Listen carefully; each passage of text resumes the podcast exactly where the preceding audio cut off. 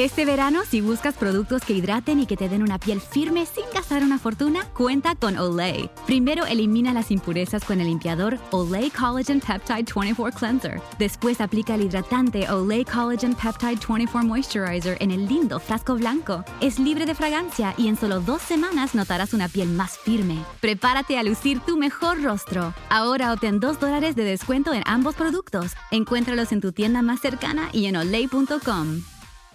Hello, beautiful. I'm Amy Errett, founder of Madison Reed, a hair color company I named after my daughter. Experience gorgeous, lasting, high quality hair color made with ingredients you could feel good about, with consistent results every time. It's easy to find your perfect shade. Book a complimentary video hair color consultation with a licensed colorist on madison reed.com and get 10% off plus free shipping on your first color kit. Use code RADIO10. That's code RADIO10.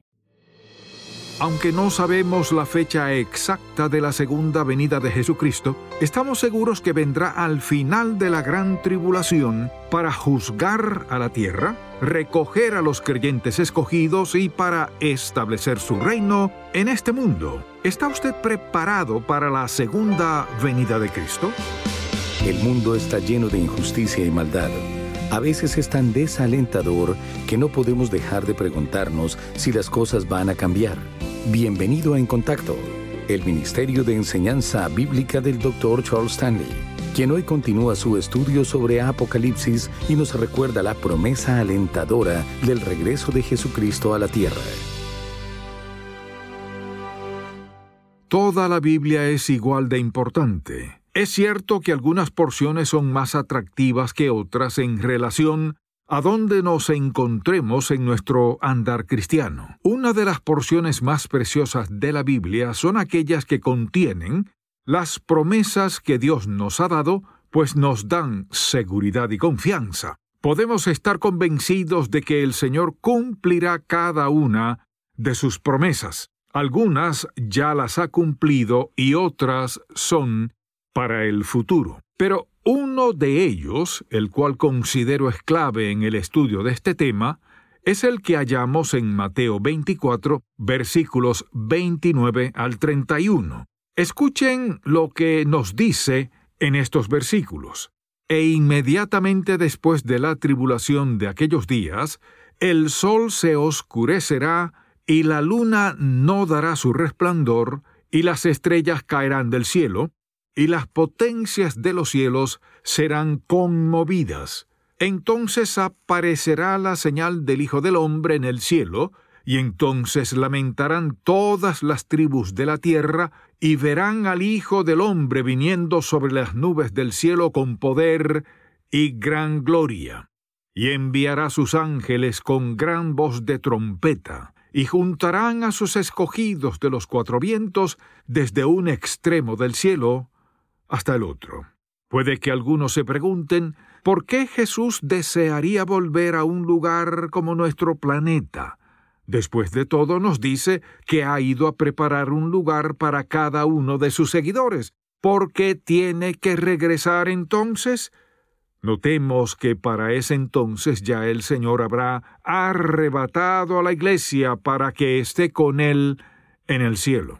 Luego vendrá ese período conocido como la tribulación o gran tribulación, y es al final de esos siete años en los que Dios derramará su ira y juicio sobre la humanidad, que Jesucristo regresará a reinar a este mundo. Ahora bien, existen al menos tres razones principales por las que Jesús retornará a la tierra.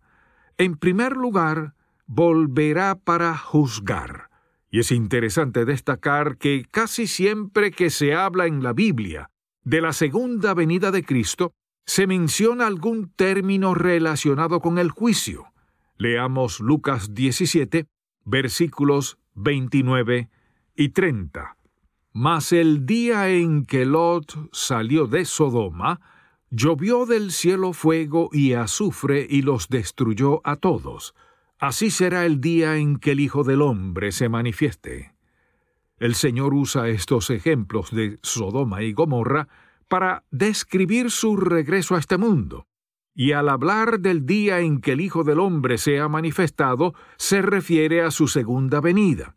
Ese mismo juicio que ocurrió en los tiempos de Lot será el que vendrá al final de la gran tribulación. La segunda razón por la que vendrá es para recoger a sus escogidos.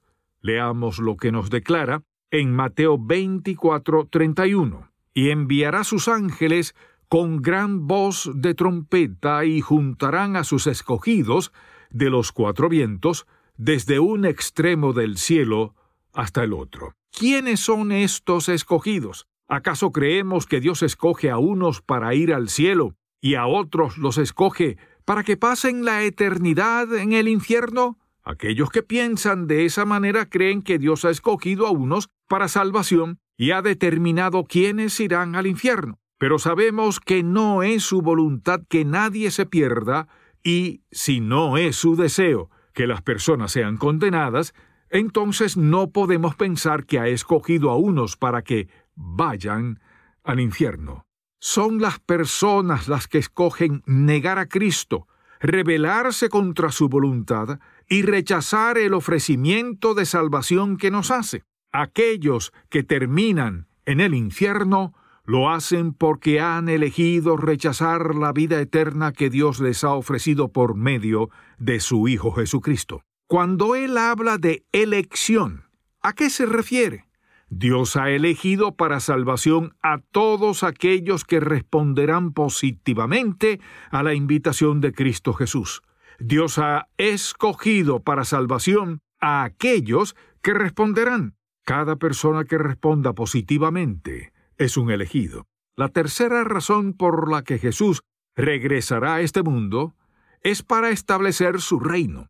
Hay muchos pasajes en el Antiguo Testamento que nos hablan acerca de ese tema, pero deseo que busquemos uno que se encuentra en el Nuevo Testamento. Leamos lo que nos declara en Apocalipsis 11, versículos 15 al 17. El séptimo ángel tocó la trompeta, y hubo grandes voces en el cielo que decían, Los reinos del mundo han venido a ser de nuestro Señor y de su Cristo, y Él reinará por los siglos de los siglos.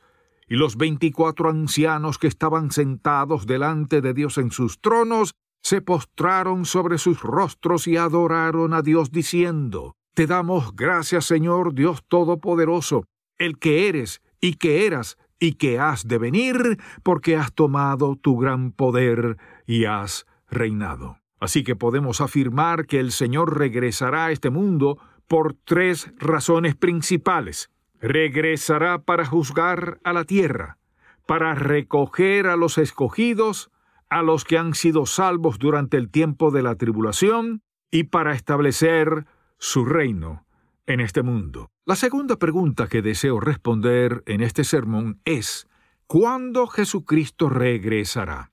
Escuchen lo que el mismo Jesús nos dice en relación a esto en Mateo 24:36. Pero del día y la hora nadie sabe, ni aun los ángeles de los cielos, sino solo mi Padre. Solo nuestro Padre Celestial conoce la fecha exacta en la que su Hijo retornará a este mundo. Así que cuando otros nos pregunten cuándo es que el Señor regresará, la respuesta más sincera que podemos darles es que no sabemos cuándo será.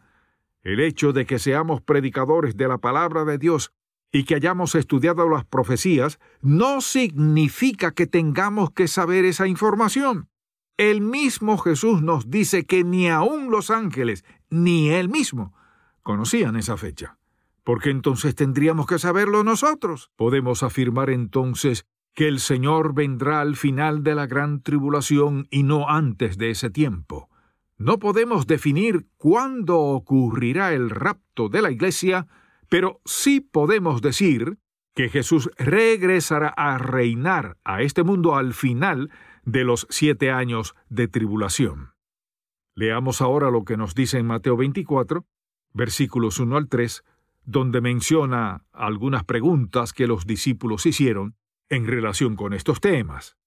Cuando Jesús salió del templo y se iba, Se acercaron sus discípulos para mostrarle los edificios del templo. Respondiendo él les dijo, ¿Veis todo esto? De cierto os digo que no quedará aquí piedra sobre piedra que no sea derribada. Y estando él sentado en el monte de los olivos, los discípulos se le acercaron aparte, diciendo, Dinos, ¿cuándo serán estas cosas? ¿Y qué señal habrá de tu venida y del fin del siglo? Al final del versículo 3 vemos que los discípulos le hacen tres preguntas a Jesús, aunque solo pareciera que fuera una sola. Le preguntan, ¿cuándo sería el templo destruido? ¿Qué señales habría antes de la segunda venida de Cristo?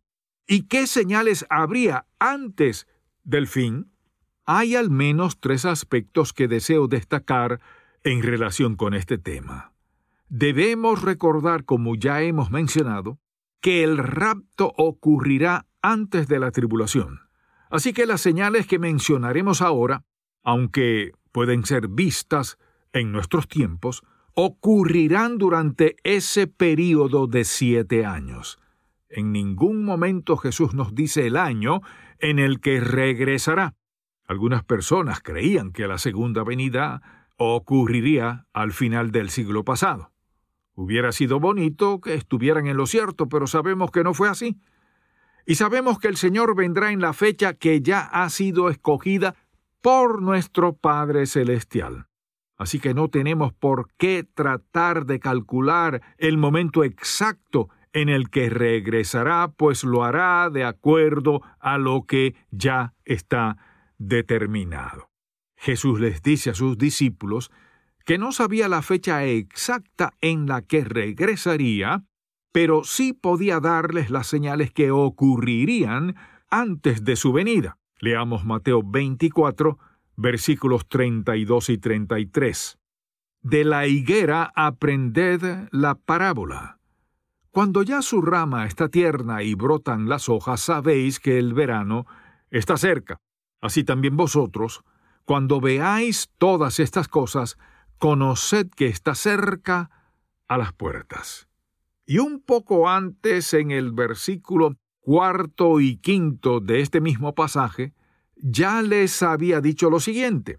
Respondiendo Jesús les dijo, Mirad que nadie os engañe, porque vendrán muchos en mi nombre diciendo, Yo soy el Cristo, y a muchos engañarán. Así que la primera señal que el Señor nos menciona en el pasaje de Mateo es que habrá muchos falsos maestros y profetas. Leamos ahora lo que nos declara en el versículo 6 de Mateo 24. Y oiréis de guerras y rumores de guerra. Mirad que no os turbéis, porque es necesario que todo esto acontezca, pero aún no es el fin. Escuchen ahora el siguiente versículo porque se levantará nación contra nación y reino contra reino, y habrá pestes y hambres y terremotos en diferentes lugares. Y sabemos que hay más terremotos ahora que los que había antes.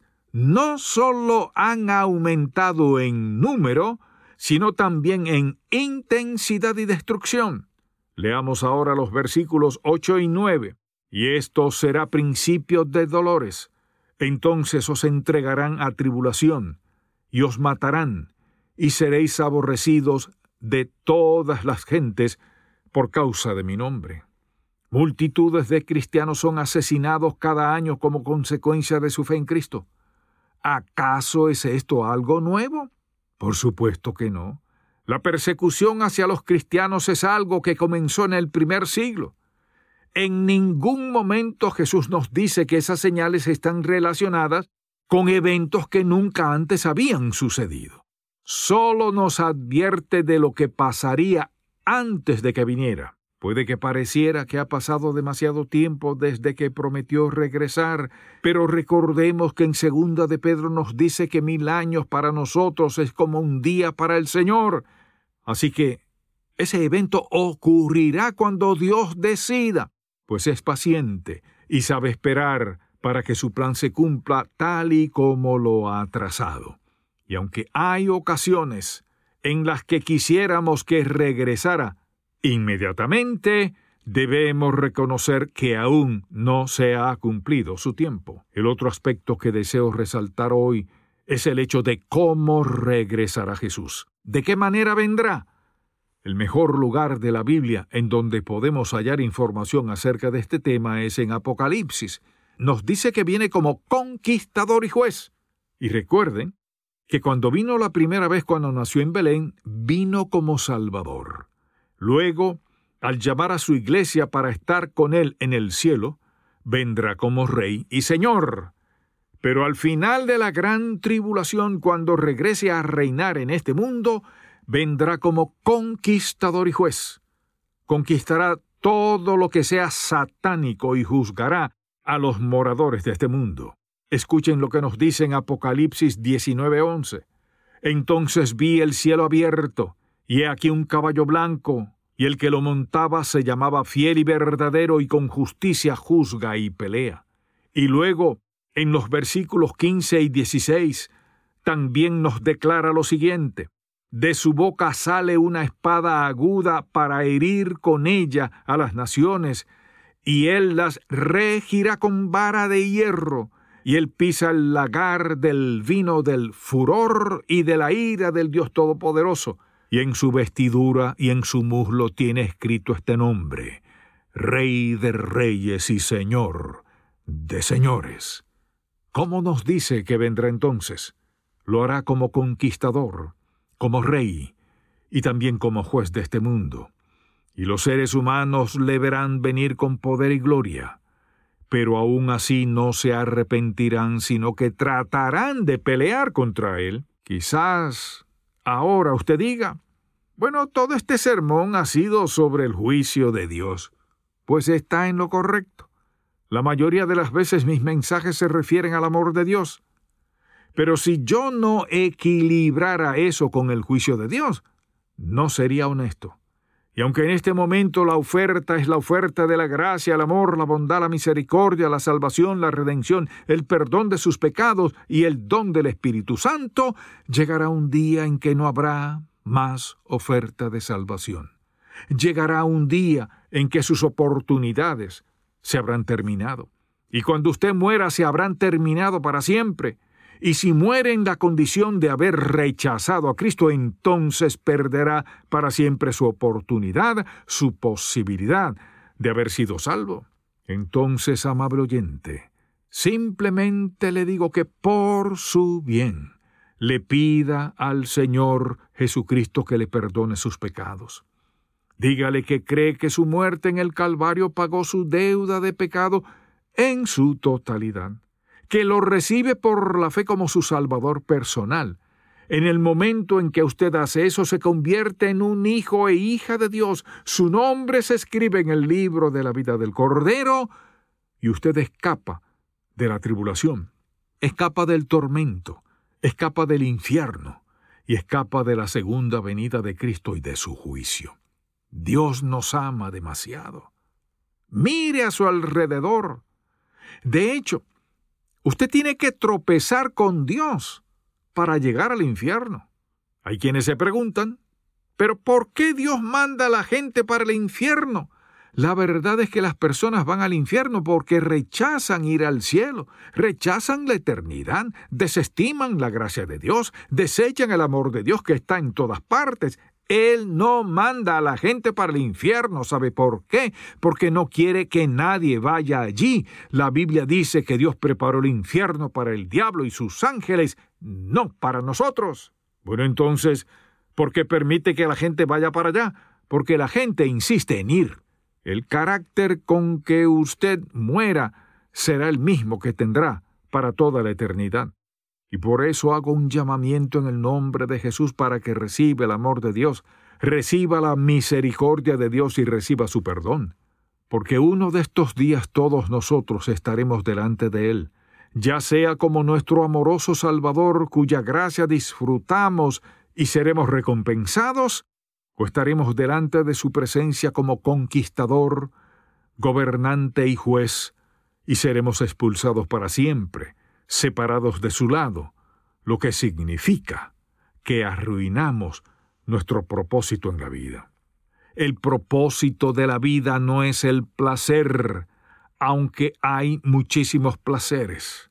El objetivo de la vida es darle gloria y honor al Dios Todopoderoso, que es nuestro Creador. Y Dios, en el proceso de hacer esto, provee todo lo que desea su corazón de acuerdo a su voluntad y propósito, y el plan que tiene para su vida. Usted no puede fallar cuando tiene a Dios y nunca tendrá éxito lejos de su presencia. Y sin Él va a pasar la eternidad en el tormento. Oremos. Padre, te alabamos y te adoramos por tu maravillosa gracia, por tu amor y por la misericordia que has tenido para con nosotros. Te suplicamos que tu Espíritu Santo lleve este mensaje al corazón de los que hoy lo han escuchado, para que puedan reconocer la oportunidad que les das de ser reconciliado contigo por medio de tu Hijo Jesucristo. Dales la sabiduría necesaria para confesar sus pecados y aceptar a Jesucristo como su Salvador personal. Todo esto te lo pedimos en el nombre de tu Hijo, amado Jesucristo. Amén. Gracias por escuchar En Contacto, el Ministerio de Enseñanza Bíblica del Dr. Charles Stanley. Han pasado más de dos mil años desde que Cristo dejó esta tierra y nos prometió volver. Puede parecer muchísimo tiempo, pero en la edición para hoy de Un Momento con Charles Stanley veremos que Dios tiene su propio calendario. Si desea adquirir el mensaje de hoy, El regreso de Cristo, el cual forma parte de la serie El Rey Venidero, estudios sobre Apocalipsis, llámenos al 1-800-303-0033 dentro de los Estados Unidos y Puerto Rico o visite encontacto.org. En nuestro andar de fe tenemos preguntas. ¿Cómo sé la voluntad de Dios para mi vida? ¿Dios escucha mis oraciones? ¿Por qué pasan cosas malas? Las respuestas se hallan en la palabra de Dios. Pero, ¿cómo sabemos dónde empezar? El devocional gratuito de En Contacto le guiará en la dirección correcta con contenido bíblico del Dr. Charles Stanley. El devocional En Contacto. Para suscribirse gratis, visite encontacto.org diagonal diarias. Cada mes encontrará una enseñanza bíblica práctica e inspiración al leer la carta del Dr. Stanley, del corazón del pastor. El aliento que recibimos de cada carta es muy valioso y útil para el crecimiento espiritual de mi esposo y el mío. Esperamos con ansias cada mes las lecciones de vida que el Dr. Stanley nos da. Para recibir la carta mensual gratuita del Dr. Stanley del corazón del pastor, visite encontacto.org diagonal suscríbase. Uno de los últimos versículos en Apocalipsis dice, Amén, sí, ven Señor Jesús. ¿Se ha preguntado por qué se demora tanto? Escuche la respuesta en la edición para hoy de Un Momento con Charles Stanley. Quisiera que noten lo que dice en el tercer capítulo de Apocalipsis.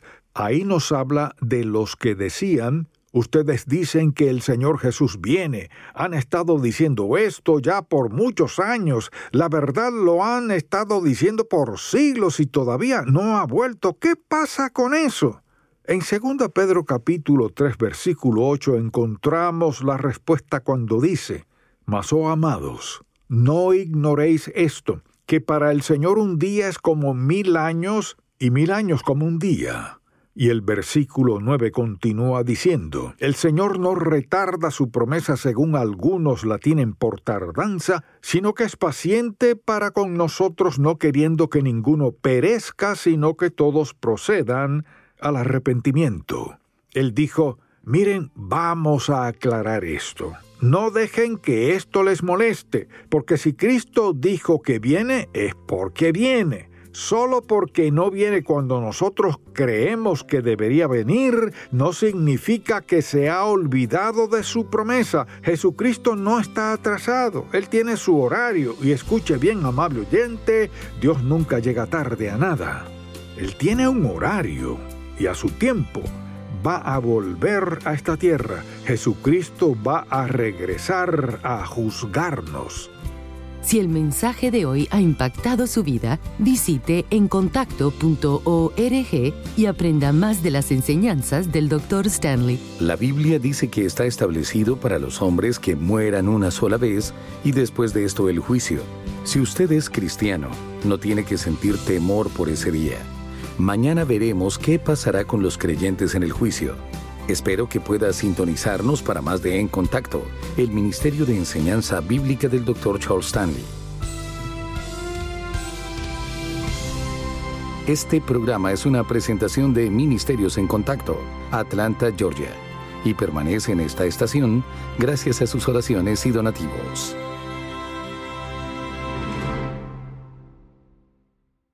If you have a family relying on your income, you need life insurance.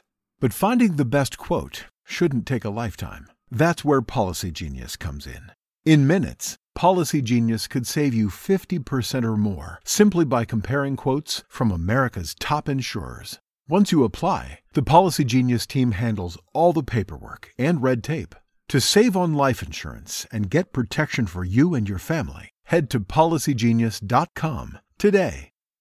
Looking for a brew unique to you? Find it at Kroger. Discover distinctly different chameleon organic ground coffee with flavors like Guatemala and Dark and Handsome. They're so organic, so sustainable, and so good. Visit Kroger today to get yours.